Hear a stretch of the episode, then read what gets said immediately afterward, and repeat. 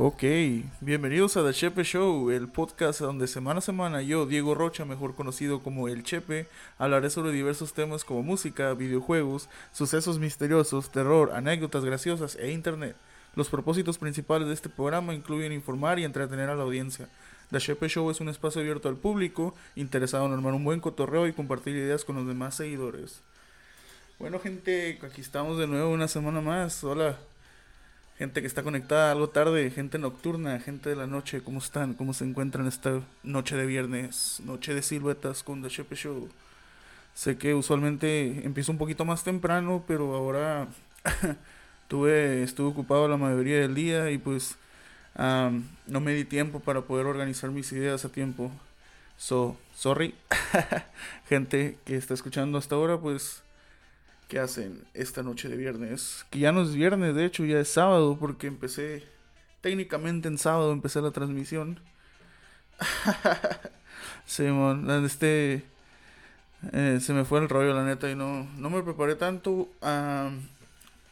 bueno, sí me preparé mucho, pero no me preparé a tiempo, si quiero decirlo. En fin, gente, ¿cómo están? Los saludo de nuevo su servidor Diego Rocha, mejor conocido como El Chepe. Espero que todos estén muy bien. Aquí me encuentro nuevo ante ustedes, el público, que son lo que me motiva a seguir adelante con este proyecto. En fin, les agradezco a todos los que ven las transmisiones semana a semana y que interactúan con el contenido, que ya sea de YouTube o del Spotify oficial. De este, uh, tengo nuestro canal de podcast ahí en Spotify, profesional, todo el pedo. En fin, ahí chequenlo si pueden. Y si ya lo checaste, pues muchas gracias por tu preferencia. Antes que nada, quisiera agradecer a toda la gente que se unió al podcast oficial, el que acabo de mencionar, y que está compartiendo el contenido, ya sea con sus amigos, o a su familia, o su, su perro, su, su novia, su, su mejor amigo, como sea. Ahí compártanlo con los, con los que quieran. O sea, la neta me hacen un parote a la gente que, que ha compartido los el, el poco contenido que he subido hasta, hasta el día de hoy, ¿verdad? En fin, gente, así ayudamos este proyecto a crecer y a mejorar y así crear mejor contenido para ti, que tú eres la audiencia, lo importante en este show. Así que no olviden pasar el link a todos, se los pido, para ello.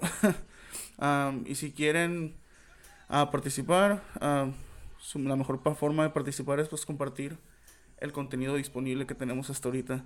En fin, se los agradecería muchísimo, gente, la neta. en fin, gente, ¿cómo están? ¿Cómo se encuentran? De nuevo les pregunto, esta noche de viernes miro que está llegando audiencia, me extraña porque ya salgo tarde, ahorita ya es, pues ya es sábado, ya viernes en la noche. Pues ahorita según estamos en tiempo de pandemia, pero pues no, no parece que estemos en tiempo de pandemia porque pues todos andan como perros sin dueño. en fin, saludos a la gente que anda tirando pari ahorita. Ustedes son los que mantienen esta mamada activa. O sea, pinche COVID. En fin, uh, les mando saludos ahí, un besillo ahí en el en el en el yoyo. a la gente que, que salió a, nada puro pedo, sean responsables, no mamen. En fin, gente. Veo que está llegando gente ahí, algo bien, está llegando audiencia, qué bueno. En fin, gente, uh, ahorita que de nuevo estamos en podcast en vivo. Ah, significa de que todo lo que esté grabando en este momento ah, y tú estás aquí incluido en la audiencia va a ser subido al canal de Spotify pero que lo puedes escuchar cuando quieras ya sea cuando estés ah, tomando café en la mañana o en camino al trabajo o de regreso del trabajo o simplemente cuando estés aburrido sabes ahí siempre va a estar disponible el canal y los memes pendejos que subo ahí en, en la página de Facebook. Y de este por cierto, si les gustan esos memes, ahí delegas, si tienes algún meme ah, que quieres que comparta, mándamelo. Sabes, puedes marcarla con su marca de agua respectiva. En fin, quiero hablar, hablando de memes, quiero hablar sobre una situación que hubo esta semana con, ¿cómo se llama? Con, ¿cómo sabe esa madre? Con pinche, una de mis páginas favoritas de, de Facebook, la neta. No sé si la conozcan los, los que toman mucho, los borrachos ahí. Saludos.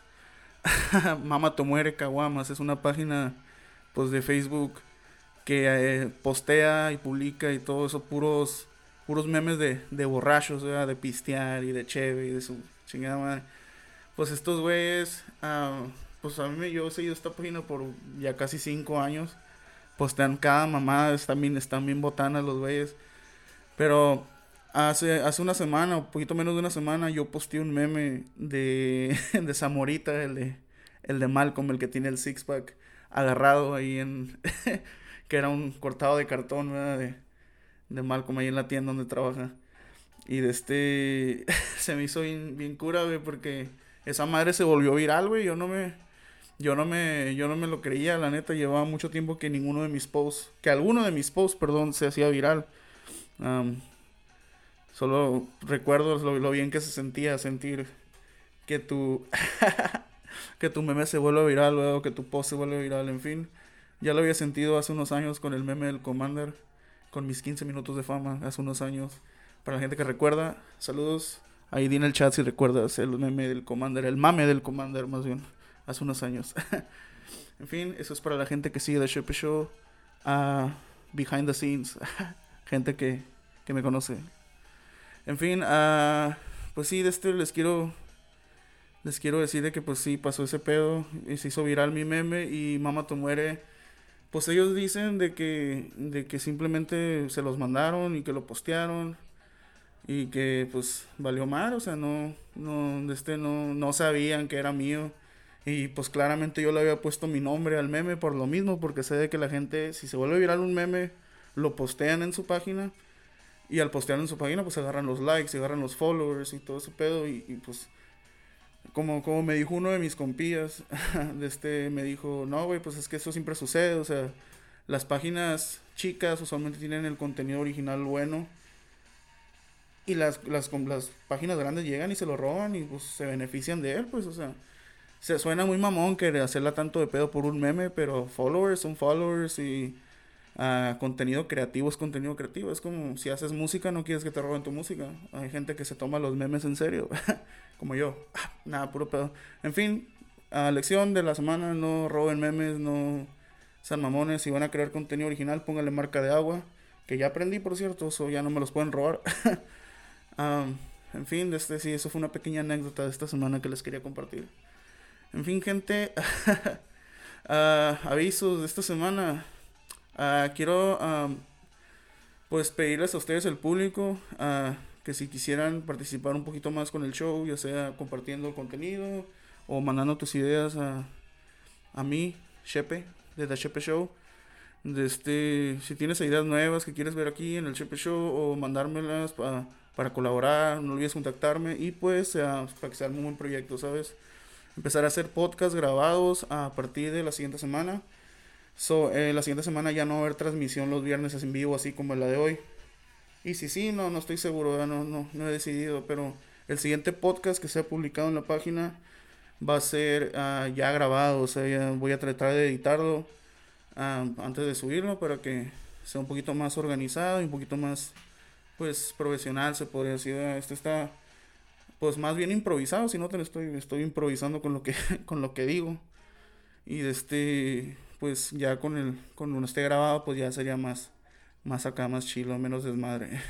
en fin, gente, sí van a hacer, vamos a hacerlo para enfocarnos en la calidad del audio, en los videos de YouTube, a los memes y así preparar mejor contenidos para ustedes, el público, sin necesidad de improvisar. En fin, ah, también ah, quiero agradecer a la gente que está dando buena respuesta a los memes que he posteado. Ah, últimamente no me he enfocado tanto en los memes, pero los que he puesto ahí han tenido buena respuesta del público. Esta semana tuvimos muchos followers nuevos, casi 100, a la verga, subió, subió bastante en una semana, en una sola semana. Y de este... Pero muchas gracias a la gente que se unió a la página. Espero que alguno de ustedes esté mirando en este momento. pero pues si no, ahí los invito a que le caigan a ver las transmisiones y escuchen los uh, Spotify podcasts de The Shepherd Show oficial. Ahí disponible para cuando quieras. Dice, ah, también busco a alguien que si me puede ayudar a hacer un logo, a gente que sepa de diseño gráfico o que quiera demostrar sus habilidades haciendo logos. Ahí, este, si tienes alguna idea, una sugerencia, ah, mándame algún diseño, compártemelo conmigo, a, mí, o sea, compártemelo y... Pues, Tal vez lleguemos a un acuerdo. Sabemos. Hacemos business. Empezaré también a promocionar gente. Si tienes algún grupo, un grupo musical, proyecto artístico de cualquier tipo, algún negocio pequeño que acabas de empezar, mándame un mensaje y aquí con gusto lo promocionamos por ningún costo. O sea que The Chepe Show te da promoción gratis. porque, pues sí, o sea, este, quiero ayudar a la gente que también está haciendo sus proyectos y quiere ir subiendo poco a poco. Fin, si tienes algo ahí disponible, mándamelo y aquí lo compartimos sin ningún pedo los viernes o ya sea en el podcast o en algún video de YouTube o simplemente a poner tu link en la página de Facebook.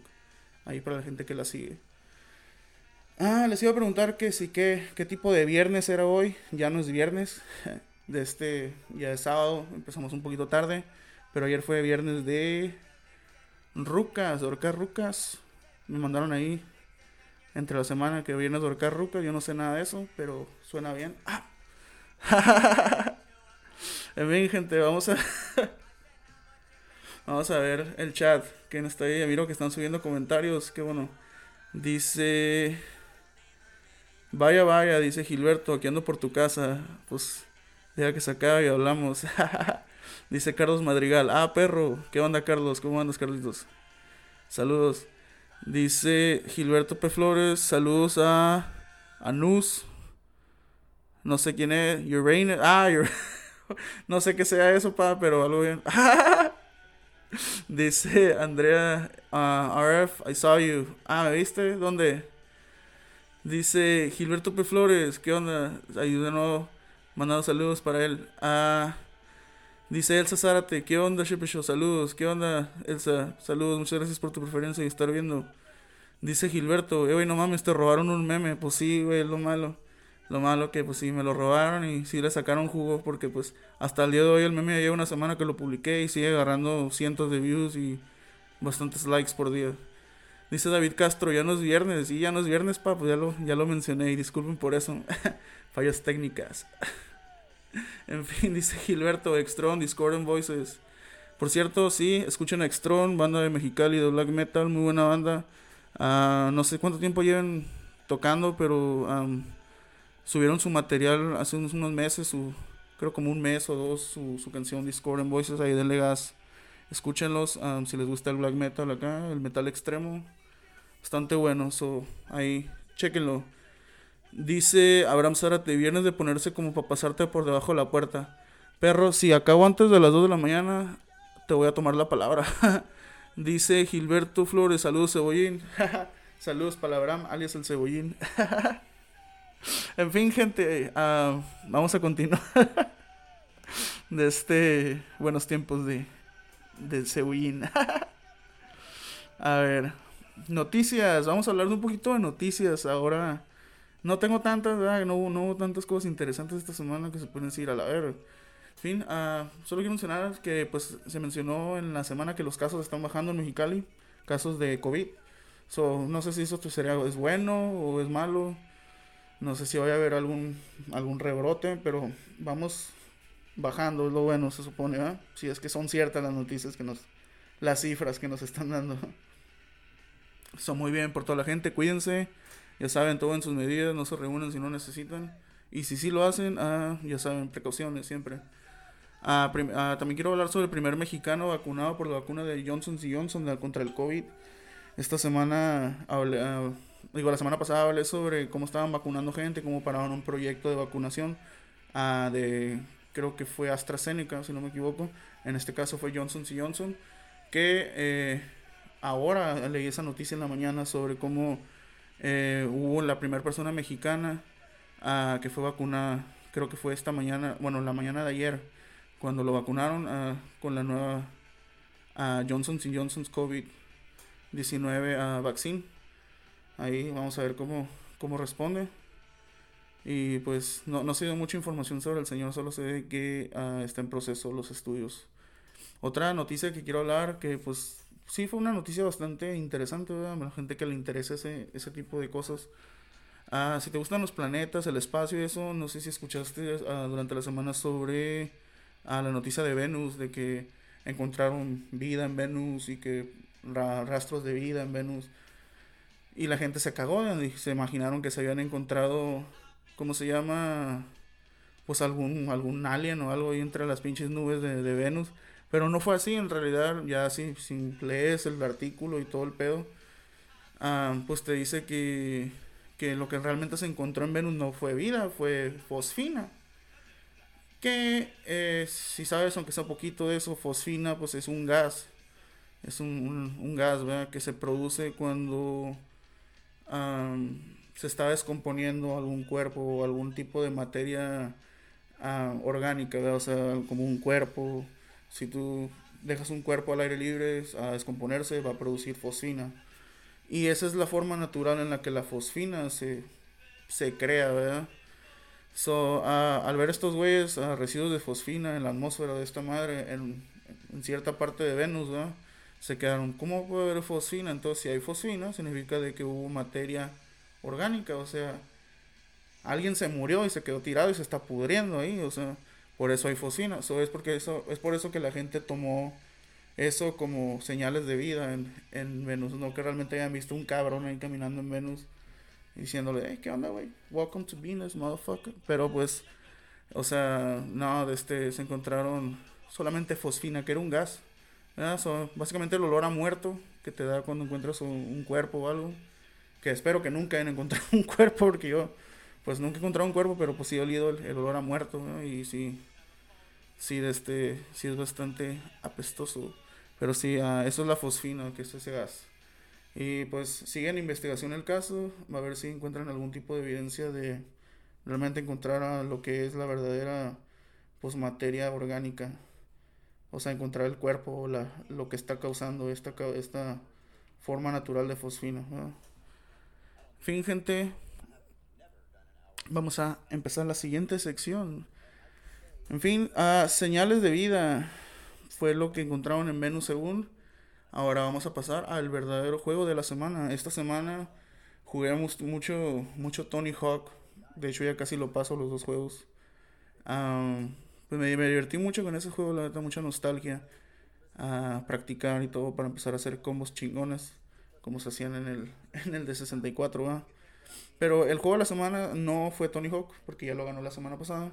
Esta semana ah, se lo ganó nada más y nada menos que Mario 3D All Stars Collection, que salió ayer. Y la gente que sabe esto es la nueva ah, colección de juegos 3D de Mario, o sea, Mario 64, el clásico favorito de todos. Uh, Sunshine, Mario Sunshine, el de GameCube, el del típico, el Mario Solecito. Para la gente que le gusta eso, le dice el Mario Solecito. Y Galaxy, Mario Galaxy, para la gente que le gustó el Wii, a mí, pues en lo personal me gustó más Galaxy 2, pero este también está bastante bueno. Ahí si eres fan de los, uh, se puede decir, los, los juegos tridimensionales de Mario, ahí tienes una buena colección disponible para que la puedas comprar. Uh, tiene un costo de aproximadamente 60 dólares, si no me equivoco, y de este incluye los tres juegos completos para que le des ahí gas a, lo que te, a, a la nostalgia, ¿verdad? De, de, de, jugar los juegos de Mario típico 64, agarrar al Bowser y darle vueltas y aventarlo a la verga. Esa era una de las cosas más chilas. agarrar el pingüinito y también aventarlo a la verga. a la gente que le gusta 64. Mario Sunshine, la neta, pues. Eh, it's an okay game, es un buen juego, pero pues. Uh, yo pienso que lo que está trayendo a la gente a comprar esta madre es la de Mario 64, la neta. Y mucha gente está dando unas reseñas hasta el día de hoy. Que pues apenas va un día que salió. pero. Uh, buenas reseñas, uh, buenos reviews, todo. Ah, si les gusta Mario, ahí denle gas, cómprenlo. Si no tienen Switch, pues ni pedo. y si sí, pues denle ahí gas a comprar el de Mario. En fin, recuerden esa edición limitada en copia física. O si eres coleccionista de juegos, te recomiendo que trates de agarrar uno lo más pronto posible antes de que se acaben. En fin, yo no estoy seguro si lo vaya a comprar. Me gustan mucho esos juegos, pero son simplemente una copia más, ¿verdad? Un, remaster version. Y pues lo puedo jugar en el emulador. Si lo llevo a comprar, la neta va a ser por caliente, la neta no, no va a ser por más. La calentura de coleccionista no, no, creo, no creo que vaya a ser porque realmente lo ocupe. Y si sí lo agarro, pues lo agarro en versión digital, ¿verdad? Para no tener pedos de andar batallando para conseguir una, una copia. Porque hubo gente que estaba reportando que llegaba y compraba hasta 20 copias en Walmart, imagínate, para poder revenderlas y así pues a sacarle un poquito de feria a este pedo de, la gente que le gusta los juegos. Dice Fernando Solano watching. ¿Qué onda, padrino? Dice a Gilberto Flores. Juan Puga, ¿qué onda, Puga? Saludos, un putero que no te guacho. Saluditos hasta allá está, creo Colorado, donde vives. A la verga, dice Gilberto Flores. ¿En dónde? Pues en la Walmart, güey. Ahí búscale. sí, eso es lo que me preguntabas. En fin, gente, eso fue el juego de la semana. Mario 3D All Stars. Jueguenlo, chequenlo. Compártanlo. si es que lo tienen, denle chance de jugarlo a alguien que no tiene. no sean mamones. En fin, gente. el Switch se comparte, recuerden, esa es una regla. En fin, ah, vamos a pasar a la banda de la semana. Esta semana voy a uh, decidir escoger una banda, pues, que ya había escuchado, pero que gracias a Tony Hawk uh, lo recordé y los empecé a escuchar de nuevo esta, esta semana. Muy buena banda, se llama The Whole Steady, que es una banda de alternative rock. Mucha gente los considera indie rock también formada en Brooklyn, Estados Unidos. O sea, de este y es liderada por el guitarrista y vocalista Craig Finn y fue fundada en el año 94 para la gente que ah, es de esa época, del año 94, a un año antes de que yo naciera. so, ya tienen sus, sus añitos. Ah, muy banda, muy buena. si te gusta ese, el, el rockcito acá calmado, pero a la misma vez bueno. Ahí tienes a The Whole Steady, muy buena banda, chequenlo. Si me preguntan cuál es su mejor álbum, uh, podría decir que Separation Sunday, es el, creo que es el segundo. Separation Sunday, año 2005. Ese, si les gusta uh, ese álbum, escuchen Stay Positive también del 2008. Es el cuarto álbum, Stay Positive. Sí, ahí está, The Whole Steady. Escúchenlos, muy buena banda, recomendada para esta semana, la gente que le gusta escuchar bandas nuevas. Ahí este, vamos a pasar a la siguiente sección, serie película semana. Esta semana decidí uh, escoger una serie, pon una serie, un documental más bien. Uh, el documental de Netflix está en Netflix ahorita, está en los tops si lo quieres buscar. Uh, creo que es top 4 si no me equivoco, en Top Netflix, Most Viewed.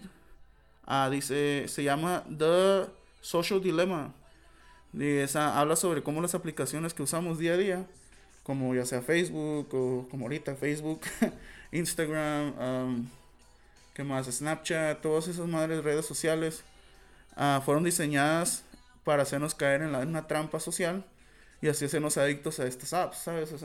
Mucha gente dice, oh, I'm addicted to my phone, soy adicto a mi teléfono, soy adicto a Facebook, soy adicto a tomarme fotos soy adicto a Snap, a TikTok, a todas esas cosas. Y yo lo creo cuando, cuando me dicen eso, porque sí es posible hacerte adicto a, todas estas mamadas que, usamos en nuestro teléfono todos los días, que ya es un hábito, ya es como casi como comer, ¿sabes? O sea, te levantas, miras tu teléfono, uh, comes o comes y mientras comes miras tu teléfono. O sea, ya es algo que no podemos dejar, ¿verdad? Que ya dependemos muchísimo. Y es lo que explica este documental de esta semana tiene testimonios profesionales de gente que uh, trabajó en las creaciones de estas apps. A gente que, de hecho, sale el güey que creó, o he co-created, creó el de este, el like button de Facebook. So, le puedes dar like gracias a ese cabrón. Y ese cabrón da su testimonio de cómo estos apps fueron diseñados para hacer sentir bien a la gente y que la gente se haga adicto a ellos, sentirse bien al subir fotos, al recibir likes, al recibir hard reacts cosas así, y la gente se engancha como si fuera, pues, algún tipo de droga. ¿eh? En este caso, uh, se pegan un gallo de likes, o se pegan un, una línea de hard reacts acá. O si lo quieres ver de ese punto de vista, uh, las redes sociales son adictivas. Y lo más maligno es de que eh, la gente que creó estos apps sabía bien lo que estaba haciendo y sabía que esto sería el efecto en las personas.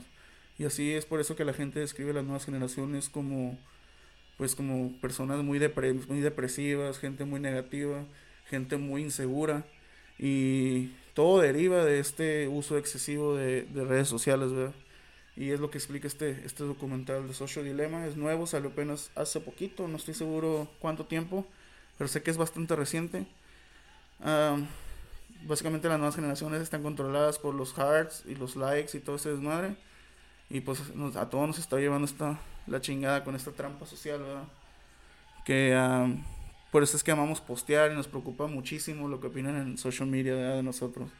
So, cuando digas, oh, no quiero subir esta foto porque me miro así o porque pienso que van a decir esto de mí, ahí estás, estás en la trampa. So, um, cuidado, no uses tanto tu teléfono. Recuerda, es solamente una aplicación. A nada le importa lo que, lo que postees. La neta. En fin. Uh, ¿Qué onda, gente? Este, miro de que todavía hay gente mirando. Qué buena onda. Este, a esta hora estamos aquí en vivo de noche. Dice. Saludos, dice Sammy Villaseñor. Esa es mi chepe. ¿Qué onda, Sammy? ¿Cómo andas, carnal? Saludos a todos los que están uniéndose al, al stream a esta hora. Muchas gracias. En fin, gente, hemos terminado las secciones de la semana. Ahora vamos a pasar al plato fuerte, el tema de hoy.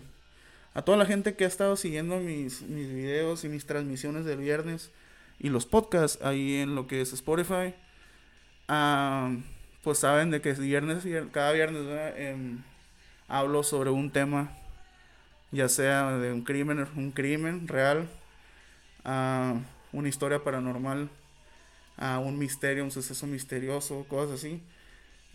y a la gente le, les gusta ese pedo.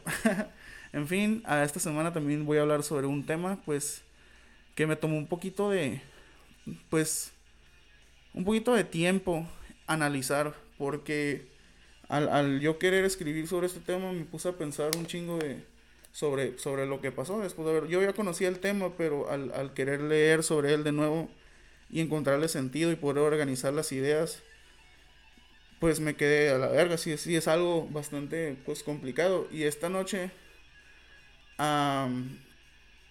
voy a, ¿cómo se llama? Voy a hablar en un poquito, no a fondo, así que digas que bruto, que, que pasado de verga está este güey, pero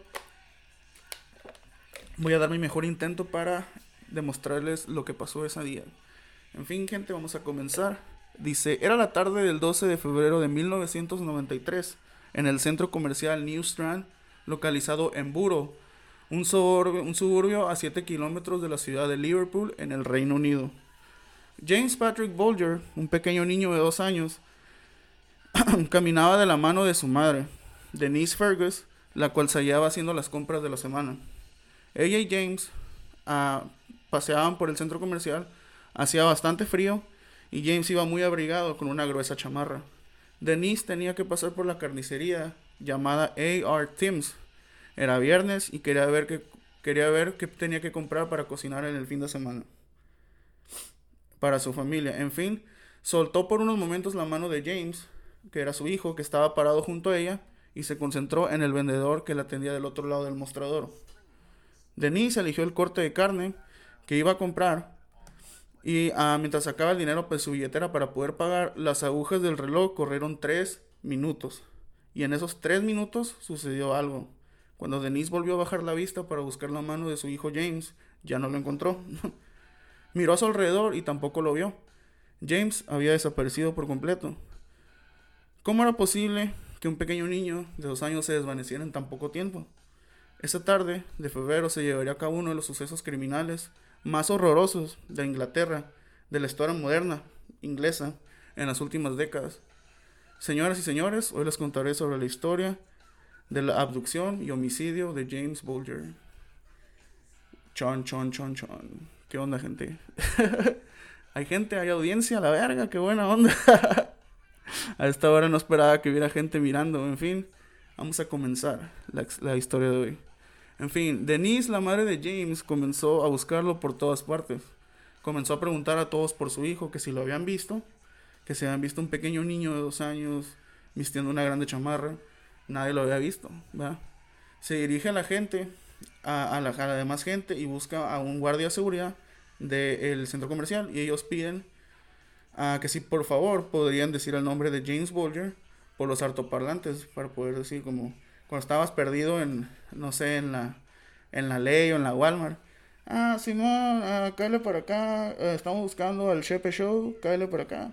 Y mi jefa viene emputada porque yo me perdía, pues a quien no le sucedió y si no te sucedió, pues me imagino que no estás tan pendejo como yo para perderte. en fin, ah, por el harto parlante dijeron el nombre del morrillo. Señoras y señores, de este, ahí es cuando, cuando le cayó el 20 a la doña, porque cuando ya llamaron al parlante se dieron cuenta de que el niño ya no estaba. Ah, pasaron 20 minutos y después la policía ya se empezó a involucrar en este caso. O sea que después de buscarlo bastante tiempo, no encontrarlo, le llamaron a la policía. Y dijeron, no, pues no mames, o sea, no lo hallamos, no se perdió, no está aquí. Se lo ha de ver, se lo han de haber llevado, y es cuando le hablaron a la, a la placa. Dice, las cámaras del mall, dice, en ese tiempo no eran demasiado claras, pero los técnicos especialistas lograron mejorarlas un poquito más tarde, donde se muestra el pequeño James irse de la mano con dos chicos. A las 3.43 se, se vio a los tres menores salir del ah, centro comercial de New Strand. Uh, después regresaron las imágenes y se observa que estos dos niños se acercan a James aproximadamente a las 3.38 a las a 3.41 las cámaras los captan caminando tranquilamente por la galería principal. Son nomás llegaron y, ah, ¿qué onda, mijo? Simón. Fum, lo agarraron y se lo llevaron. Y pues la mamá comiendo mierda y pidiendo, pidiendo carne, no se dio ni cuenta de que se le robaron al morrillo. Y pues sí, este. Cuando los noticieros despertinos dieron la noticia de que un niño pequeño, pequeño había desaparecido dentro de un centro comercial, las familias de Inglaterra se espantaron y sintieron lo que, les, que ellos les pudo haber pasado lo mismo. So, cuando tú pierdes un hijo o pierdes a alguien así muy importante, te quedas, no mames, güey, como, o miras que a alguien le pasó algo así, te quedas como, no mames, ojalá eso nunca me pase a mí. Y en ese momento estas personas pues leyeron, miraron las noticias y dijeron, no mames, como, de ser un pueblito así suburbio donde no pasa nada, de la nada se pierde un niño, se quedan como, ah, la verga, pues ¿qué, está pasando aquí? Pues, se cagaron, la neta, la gente que no estaba acostumbrado a ese tipo de crímenes. Dice, cuando los noticieros despertinos, digo, matutinos del siguiente día dieron la noticia, uh, se, dio, se llevó a cabo uh, una búsqueda uh, y una larga investigación para ver qué sucedió con, los niños que se habían llevado a James. Denise y Ralph Bolger, los padres de James, se convencieron Después de darse cuenta de que los secuestradores eran niños, no adultos, solo serían niños, ¿verdad? Solo sería un juego. O sea, ah, se lo llevaron unos morrillos, no hay pedo. pues son los morrillos, no le van a hacer nada, ¿verdad? no hay pedo que mi hijo no lo haya encontrado en toda la noche, pero pues se lo llevaron unos morrillos, güey, no hay pedo. Pinche forma estúpida de pensar. en fin, ah, se convencieron de que todo saldría bien, de que todo era una travesura. Ah, voy a citar, dice ah, el padre de Jesse, ah, dijo, miré a Denise y sonreí, todo va a estar bien.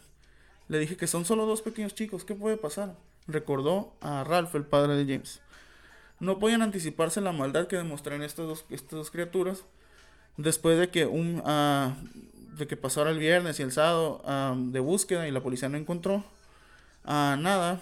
Llegó el domingo 14 de febrero, el día de San Valentín, aparentemente. Qué loco, no sabía ese dato. En fin, ese día se halló a James Bulger sobre las vías de la estación abandonada Walton y Anfield, ahí eh, cerca de donde vivían ellos. So, lo que sucedió es de que estos papás dijeron, no, pues no mames, o sea, son unos morrillos, no le van a hacer nada. O sea, no hay que preocuparnos al rato, ahí lo tienen escondido ahí. O sea, si yo no me sentiría tan tranquilo si yo tuviera un hijo y aunque se lo haya llevado, no sé, no sé, o sea, no te quedas cómodo, ¿verdad? O sea, cuando, cuando ya pues te das cuenta de que quien se llevó a tu hijo, no importa quién sea, tú no quieres que se lo lleven. y yo no me sentiría tranquilo, pero pues aparentemente estos padres, uh, viviendo en un lugar suburbio tan tranquilo, uh, no le dieron mucha importancia a, este, a esta abducción. uh, y después de dos días de búsqueda, pues Ah, al fin encontraron al pobre chico, lo encontraron en las, tirado en las vías del tren, cerca de una estación semi abandonada. En fin, el encargado de comunicarle a Denise la espantosa noticia fue el detective a cargo de la investigación, conocido como Albert Kirby, de la policía de Merseyside. Él venía de encontrar el cuerpo mutilado cuando se topó con Denise en el estacionamiento del cuartel de la policía. Así lo recordó, y voy a citar. Me estaba acercando a Denise cuando ella se dio cuenta de que había pasado lo peor y gritó de una manera que jamás olvidaré. O sea, imagínate que tú eres el cabrón que le tienes que decir a, los padres, ¿sabes qué, güey? Pues encontramos a tu hijo partido en dos, güey, no mames. O sea, imagínense los huevos del cabrón, güey, que tuvo que tener para decirle esa, esa noticia tan culera, pues a, a su a sus a los padres de este de este niño, ¿verdad? Que desafortunadamente pues se lo robaron y ya no no sé, vamos a ver qué, qué fue lo que sucedió en realidad. Fin, se puso histérica la mamá, obviamente. Ahí sí, sí le cayó el 20, ¿verdad? Aunque se lo hayan llevado unos niños. Dice, pero ¿quiénes? Pero ¿quiénes? Ah, ¿Quiénes eran esos chicos que vivían en la... que, que vieron en, la, en las cámaras, ¿verdad? De seguridad. Al principio nadie los reconoció, o sea, al principio todos dijeron, no, pues son, son dos morrillos, se lo llevaron, pero en realidad no sabían quién eran. Y cuando los habían observado en el video, en la televisión, a, una mujer llamó a la policía cuando ya pasaron las imágenes en la tele, era una maestra que había reconocido estas dos figuras borrosas que eran alumnos suyos, que por cierto eran muy problemáticos, que justamente ese viernes 12 habían faltado a su clase.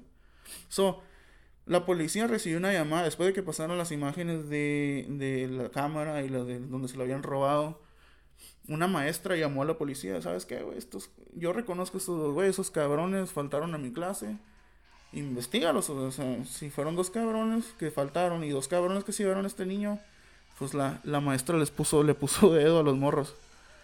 Dice, dos días después del hallazgo del cuerpo, ella se presentó en la estación de policía Marsh Lane de Buro y dijo que John Venables y Robert Thompson, que no habían ido al colegio aquel viernes, había visto en la manga del John al día anterior unas manchas de pintura azul y que los dos secuestradores que todos que los secuestradores habían visto en la televisión tenían solamente aproximadamente 10 años.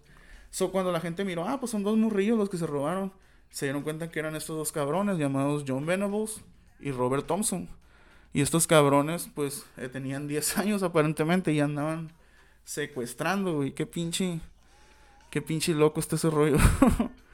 en fin, a la verga, qué loco, 10 años, güey. A los 10 años yo estaba creyéndome luchador de la WWE, a la verga, no andaba secuestrando niños, jugando tazos, güey, comiendo tierra, güey. Bueno, comiendo tierra no, ¿verdad? Pero sí jugando tazos. y jugando, pues, juegos y todo ese pedo. No andaba robando gente. Especialmente niños, guacala, chale, como... ¿Cómo, cómo tienes ese, ese gusto por robarte los morrillos? Eso no es, no es normal y yo no lo tendría. Porque pues está muy cabrón eso de abducir menores de edad. Pero estos cabrones se lo aventaron, les valió madre.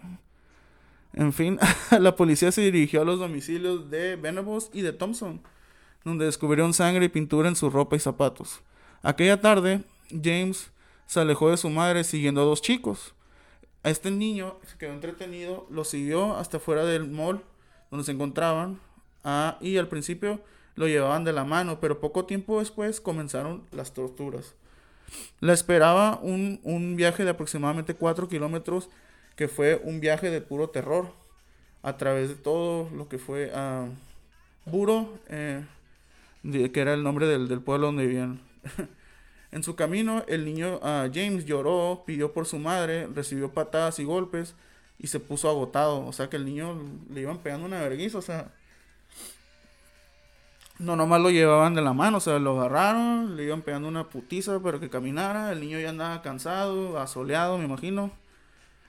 Y los, morreos lo llevaban a huevo, no, no, no iba por su, por su voluntad. Y de este. cuando pasaron por el canal llamado Leeds, en, en, Liverpool, a unas cuatro cuadras del, del mall donde estaban, donde realmente se lo llevaron, originalmente se lo llevaron, perdón. Lo empujaron con fuerza, tirándolo sobre de su cabeza sobre el pavimento. Solo le dieron un, pinche empujón, lo tumbaron. James se lastimó a la cara y, en, le dio un enorme chichón en la frente. O sea que le pegaron el putazo y se le hinchó la cabeza. Se le quedó una bola y desconsolado siguió marchando junto a ellos. O sea que el morrillo le iban pegando una putiza, pero por alguna razón el morrillo seguía con ellos, no quiso correr ni nada. Pero pues ah, no se sabe exactamente qué le iban haciendo. Dice, uh, y Thompson le pusieron la capucha Ah, de, su, de su chamarra que les dije que llevaba, llevaba una chamarra bastante grande para que no se viera su carita que iba lastimada. So, este güey iba todo raspado, con un chichón en la cabeza, Y nomás le taparon, eh, ponte el gorro, güey, para que no se te mire. Les valió verga. dice, los, ah, los secuestradores se reían de él y la gente que los veía pasar, que fueron aproximadamente 38 testigos, que poco ah, y nada hicieron, pensaban con inocencia que solamente era un grupo de hermanos peleando. So, la gente miró, o sea, estos morrillos no mágicamente aparecieron eh, del, centro comercial a los cuatro kilómetros que caminaron hasta las vías del tren, o sea, caminaron cuatro kilómetros desde pinche, desde el centro comercial a lo que fue este desmadre y, de este a las vías del tren ahí abandonadas. Y nadie, o sea, dice que aproximadamente 38 testigos miraron que lo llevaban pegándole una putiza y riéndose y gritándole y aventándolo y empujándolo. Y nadie hizo nada, güey. O sea, te quedas. Qué pinche impotencia, güey. O sea, no chingues. O sea, ¿cómo, ¿cómo miras a un grupo de morridos grandes que probablemente ni se parezcan y no se parecían? Porque al rato les voy a enseñar las fotos del caso.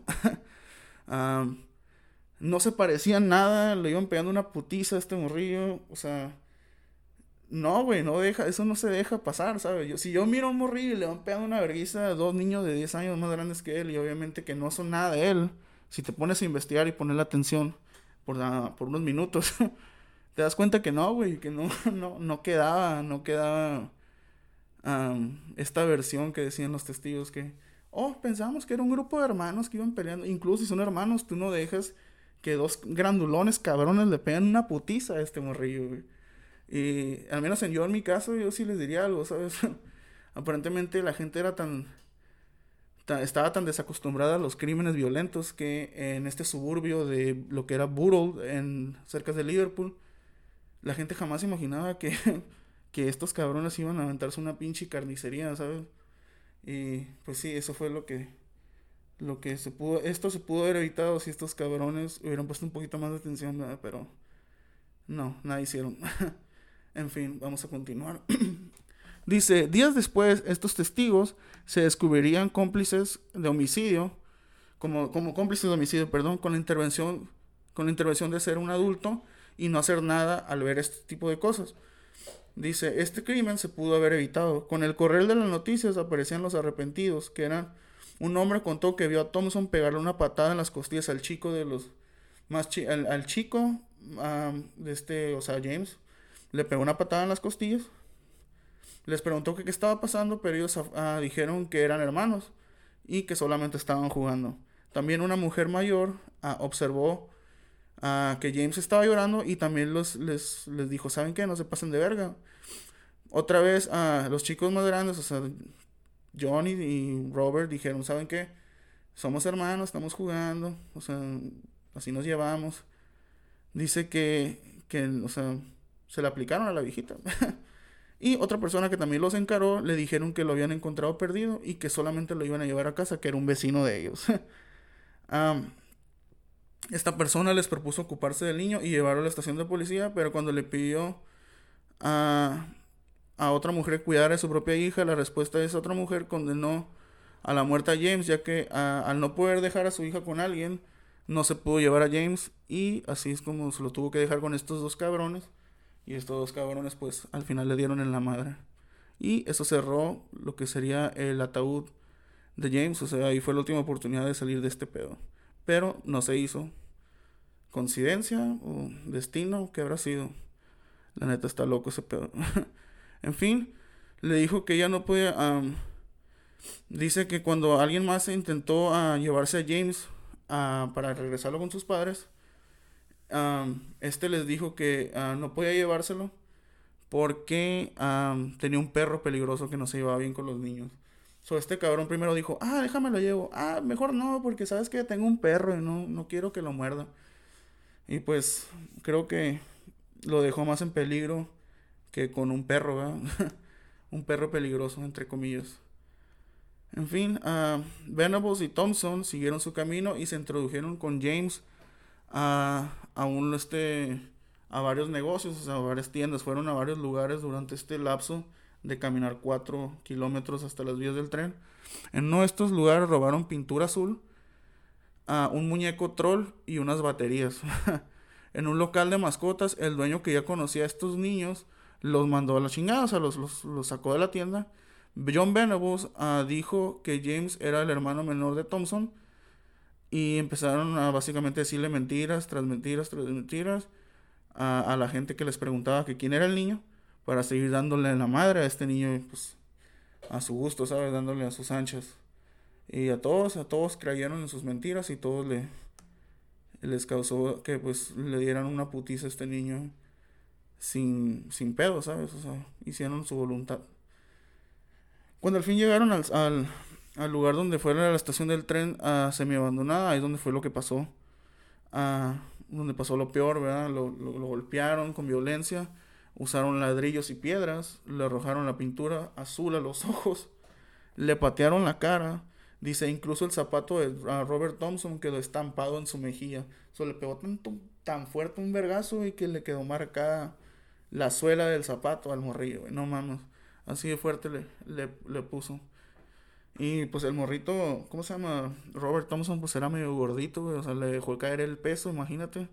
Con razón le estampó la, la cara. Dice, luego saltaron sobre su cuerpo, fracturando sus manos y costillas. Le introdujeron baterías en la boca y le tiraron encima de la cabeza una barra de hierro de 10 kilos que le provocó 10 fracturas más.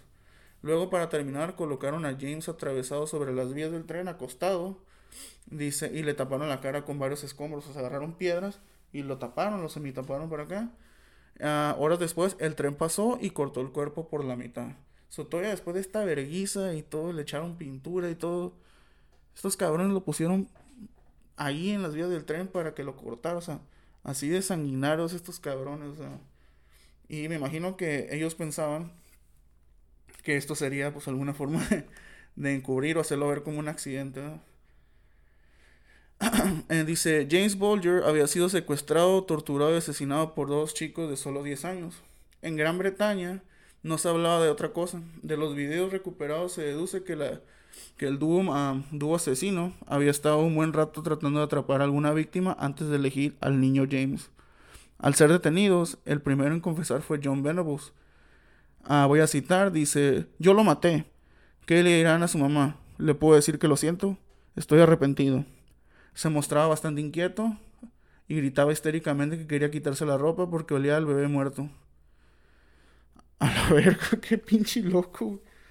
¿Cómo? O sea, ya habían pasado días y todavía este cabrón, pues el trauma de haber hecho este desmadre con el niño. Dice Robert Thompson, en cambio, fue frío, negó todo con, ah, con malicia, pero se delató dando detalles de lo que llevaba puesto James Bolger esa tarde. So este cabrón dijo, yo no sé, güey. Yo no sé de qué estás hablando, yo no sé qué hablas del morrillo ese que traía la chamarrota, no, no sé de qué hablas del morrillo este sí de dos años, no sé. O sea, el pendejo se echó, se echó de cabeza él solo, güey. Está bien pendejo, güey. O sea, pero pues era un morrillo de 10 años, o sea, él no supongo que al, ponerse nervioso no supo ni qué decir y pues él solamente se quiso hacer el frío y contestar. Y pues desafortunadamente, bueno, más bien afortunadamente se echó de cabeza. Pendejo. en fin, dice...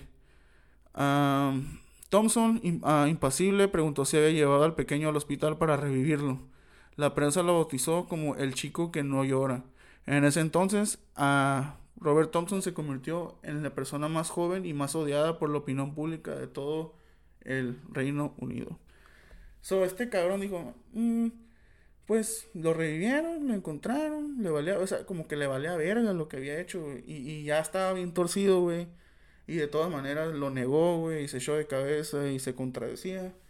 Y los, los, los detectives ya sabían, güey, ya sabían que estos cabrones lo habían hecho. ¿Por qué? Porque los entrevistaron y John Venables ya les había dicho que los había matado.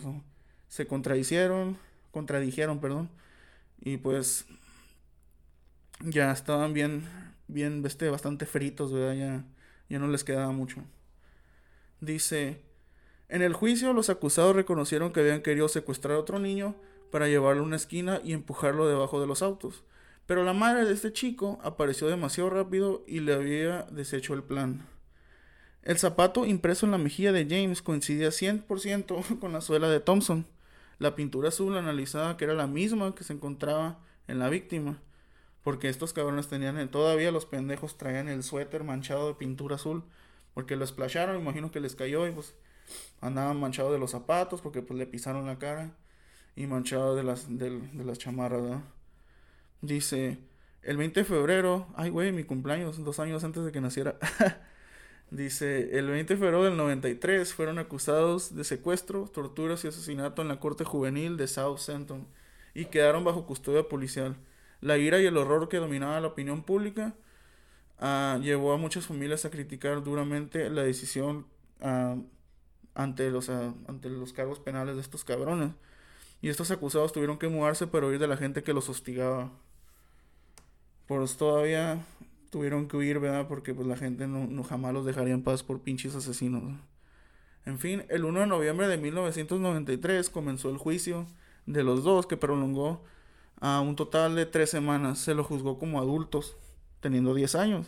Los pequeños acusados estuvieron sentados en unos bancos más altos de lo normal para poder ver qué les ocurría.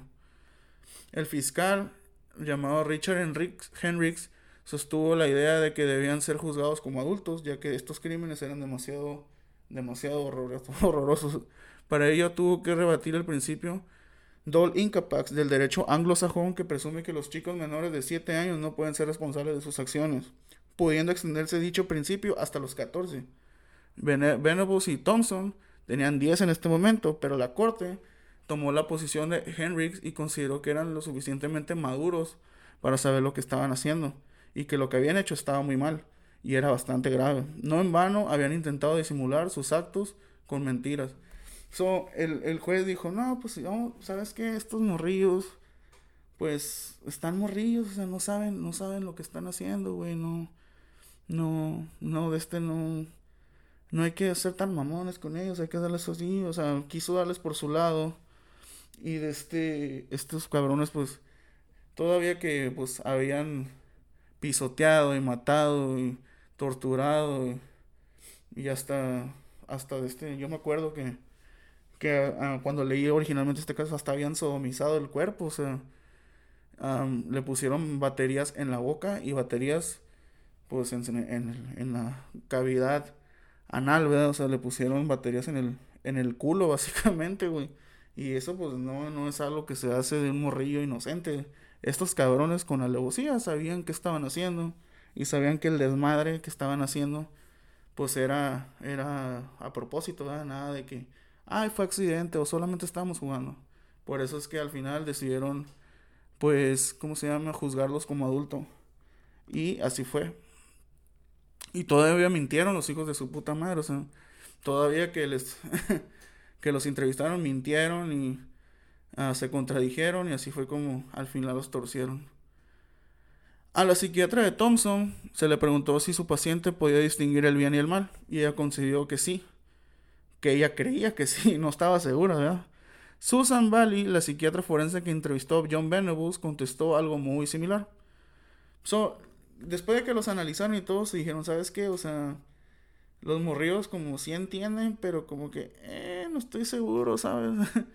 Después de haber escuchado y hacer un perfil post criminal de estos cabrones, al último se quedó como, no, pues, eh, creo que sí entienden, pero como que no estoy muy segura. y así pues, de este, se les dio, Este, este como así los juzgaron como adultos. La polémica por el principio Dolly Incapaz se extendió en 1998, en Inglaterra y Gales, fue abolido el, abolido el Dolly Incapax para los niños entre 10 y 13 años. So, dicen, uh, Dolly Incapax, pues es el, la, esa madre que los niños de menores de 7 no saben lo que hacen. Y a veces se extendía hasta los 14. Pero en este caso, pues este le dio la razón todo esto a, a Henrix, ¿verdad? El que originalmente lo, lo propuso, pero el tema continuaría por décadas porque el proceso como adultos contra Venables y Thompson siguió debatiéndose en todo el planeta. So, mucha gente decía, ¿sabes qué? Estos cabrones no saben lo que hacen, o sea, deberíamos, no deberíamos de juzgarlo como adultos. Y la gente que sí se quedó en shock decía, no, no, no, no, estos, estos güeyes sabían y hay que darles con toda la riata de la ley, o sea.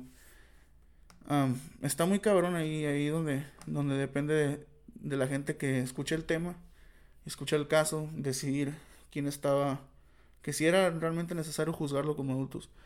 ¿Tú qué piensas si estás escuchando este uh, podcast del día de hoy? ¿Qué, qué opinas? O sea, ¿Opinas que debieron haber sido juzgados como adultos o debieron haber sido uh, encubiertos por esta Dolly Incapax?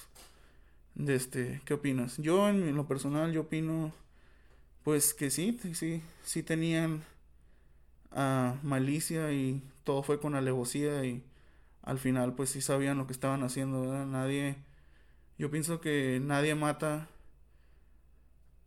por accidente si la situación era como esta, o sea, tirarle a pintura, patearla a un morrillo, echarle piedras y fierros en la cabeza, a torturarlo y todavía dejarlo para que lo parta el puto tren como no, güey, eso no, no, no es algo que, que fue accidente, eso fue definitivamente ah, con malicia.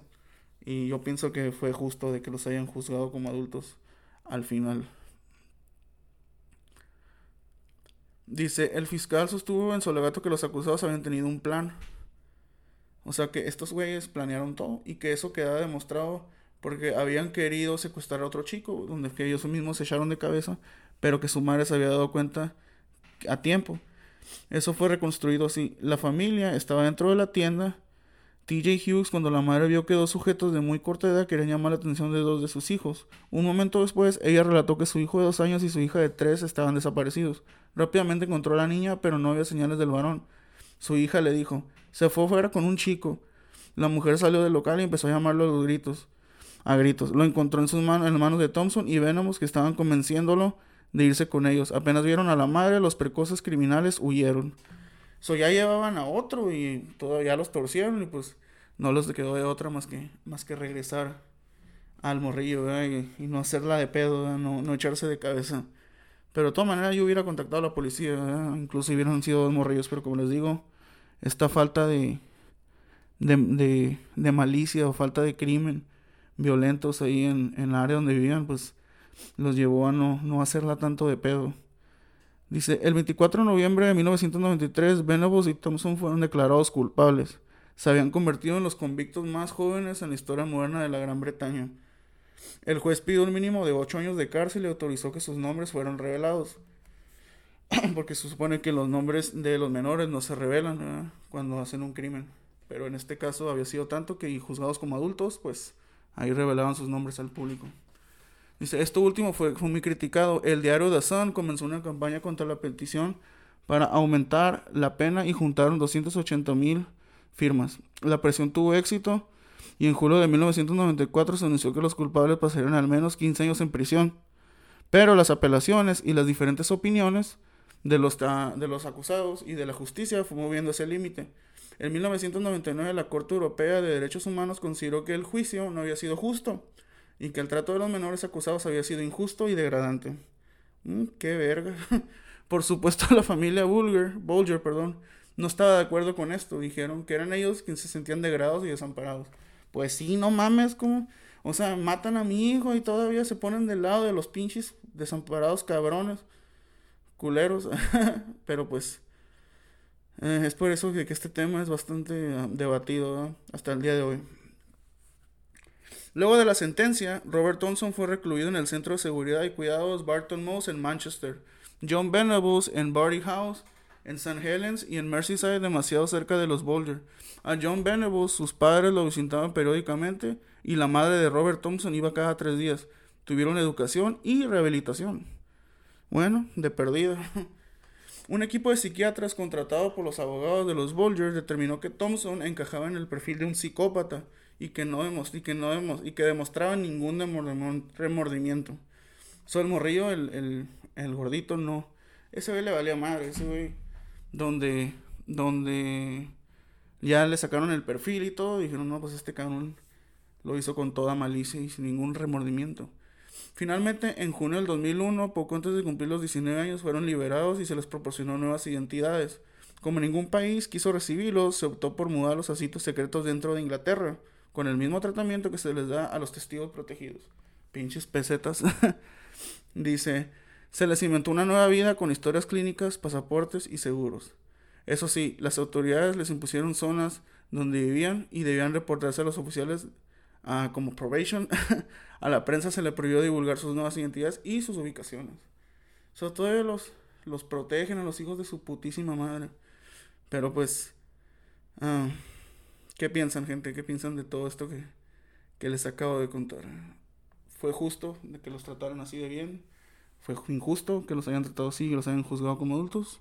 15 años en el bote. ¿Qué piensan? Dice, la gente en Liverpool tomó a las calles para mostrar su desacuerdo y protestar sobre la decisión. Estaba en contra de la liberación y también de la enorme cantidad de dinero que se gastaba en ellos. So, la gente se quejaba porque, ah, les dieron rehabilitación, ah, los están cuidando bien, ah, les dieron uno de estas en vez de darlos en la madre. Y la gente se agüitó y protestó y pues ahí fue donde se hizo más pedos, Dice, el gobierno británico gastó aproximadamente 4 millones de euros desde 1993 hasta presente. En ese tiempo los especialistas debatían, debatían que las causas habían llevado a Venomous y a Thompson a cometer el crimen. Culpaban alternativamente al pasado, a las familias de los acusados y a las malas compañías. También a las películas violentas de moda de ese tiempo, pero otras cosas... Pero y otras cosas también apuntaban de que simplemente fue algo que no tenía explicación, o no suficiente explicación, y que no todas las familias disfuncionales o violentas a causa a que las personas se vuelvan asesinos. Ni todo adicto a las películas violentas o al contenido violento resulta ser un torturador. Dice, había algunos tipos de causas ocurrentes. Podrían ser que estos filmes realmente fueron instigadores a, a los crímenes, no se sabe si realmente estos morrillos fueron influenciados. Dice, el crimen era resultado de mentes patológicas y perturbadas de estos niños que crecieron en ambientes hostiles. Ahora, ¿ustedes qué creen? De nuevo tenemos un debate muy común. ¿Será que el contenido violento influencie a las mentes jóvenes a hacer este tipo de crímenes? ¿Qué piensan? Ahí deja tu comentario. Durante la investigación se comprobó que la película Child's Play 3, más bien conocida como Chucky 3, era de los videos que el padre de John Venables, Neo, había alquilado meses antes del asesinato. Pero no se pudo contratar no se pudo contactar, constatar perdón, que John la había visto. aún así, las similitudes con algunos elementos del crimen abonaron que la teoría de que estos chicos habían copiado a las acciones de Chucky. ese muñeco siniestro poseído por el alma de un asesino sería salpicado en una escena por pintura azul. En el interrogatorio de los niños asesinos habían dicho que en el filme habían visto esto que es donde salpicaban con pintura azul ¿Y qué fue lo que usaron en, John en Patrick Bolger, James Bolger? Usaron pintura azul en la cara. y eso fue lo que los inspiró según. Este, ¿qué piensan después de haber escuchado eso? ¿Realmente si los influenció el Chucky asesinar a este morrillo? ¿Será una coincidencia nomás? ¿Qué opinan? En fin, John Venables el primer asesino nació el 11 de agosto de 1982 en una familia compleja, padres divorciados y maltratos en, en la casa, con hermanos con discapacidades. Dice, los celos por la poca atención que recibían causaban muchos problemas. En el año 1991 fue expulsado del colegio por sus conductas violentas contra sus compañeros. John pasaba los jueves y domingos con su madre y el resto de la semana con su padre. En el año 2000 un equipo de psicólogos tomó a cuando ya tenía 17 años y concluyó en un reporte que el riesgo de que este güey ah, volviera a ser violento eran altas y que las posibilidades de rehabilitarse eran un poco, eran un poco bajas. Se equivocaron. Venomous salió libre porque... pero volvió a caer.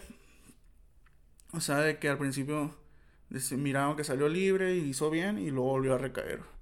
Cuando en el 2001 recogió la libertad, comenzó a beber, a tomar drogas y a disfrutar de la vida.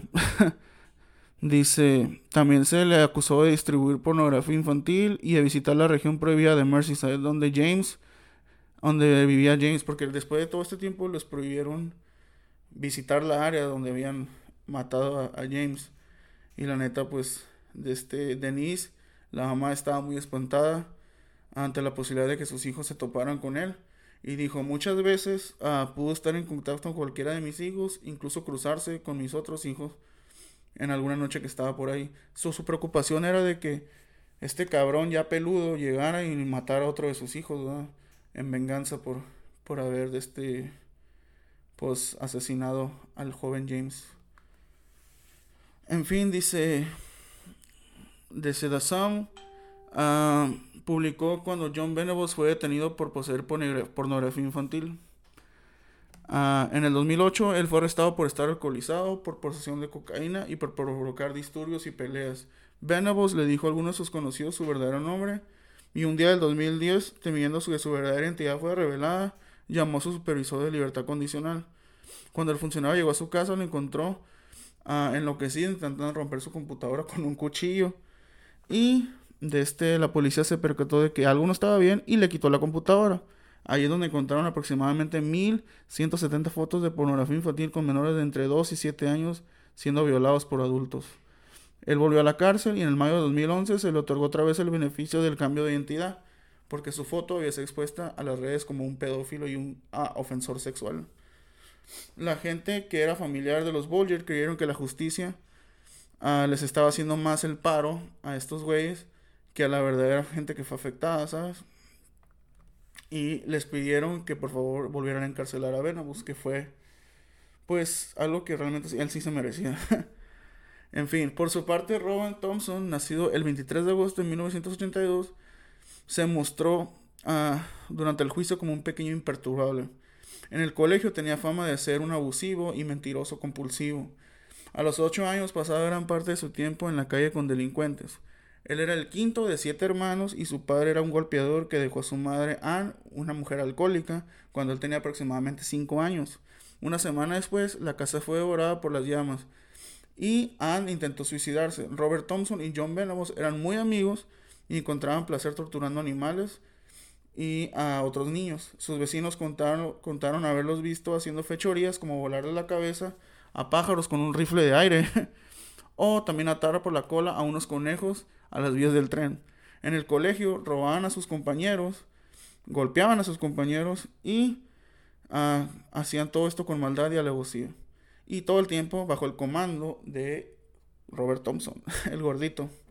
Thompson, al revés que Venables, se les ingenió para que trascendiera lo menos posible su vida luego de su liberación. Pareciera que él planeó todo, y después de esto se supo de que él fue la mente maestra tras este crimen. Dice, en el año 2006, eh, Robert Thompson conformó una pareja gay. So, básicamente este güey era, era hot, era, pues era gay, o sea, todo este tiempo se sintió frustrado y al fin ya, ya, este, ya aceptó quién era y se juntó con un hombre. Y se sentó en el noroeste de Inglaterra. En el programa de la televisión inglesa The New Revelation, habló sobre los motivos que ponen a llevar a estos chicos a hacer lo que hicieron. Y dijeron la teoría de los celos de Thompson sobre su hermano menor. Los sostuvieron sobre la fase de los dichos de una cuidadora de Thompson durante su reclusión, que aseguró estar sorprendida por el parecido físico entre el hermano menor de Thompson y James. So, mucha gente culpaban de que Thompson tenía coraje a su, a su hermano, que también era un niñito. Y de este, al tener todo este coraje, agarró a alguien parecido a su hermano y descargó su furia en él, al fin asesinándolo. Está cabrón. y es posible. Dice, el programa enfureció a Denise, la mamá de James. Dice, no puedo sentir empatía por los malvados asesinos de mi adorado hijo, que tenía solo dos años. Ok. ¿Qué piensan, gente? ¿Qué piensan sobre todo esto que les he platicado esta noche de? Bueno, noche de sábado en la madrugada. ¿Qué piensan?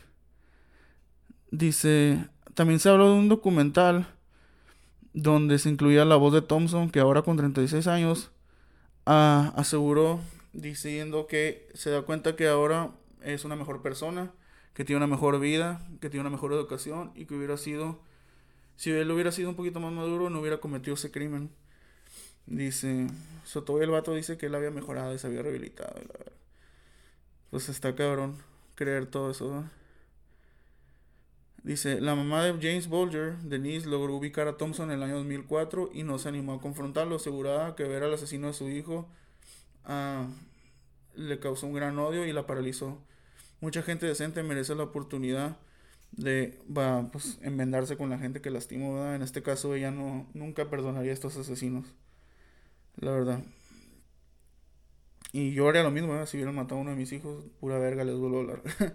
o a querer toparlos.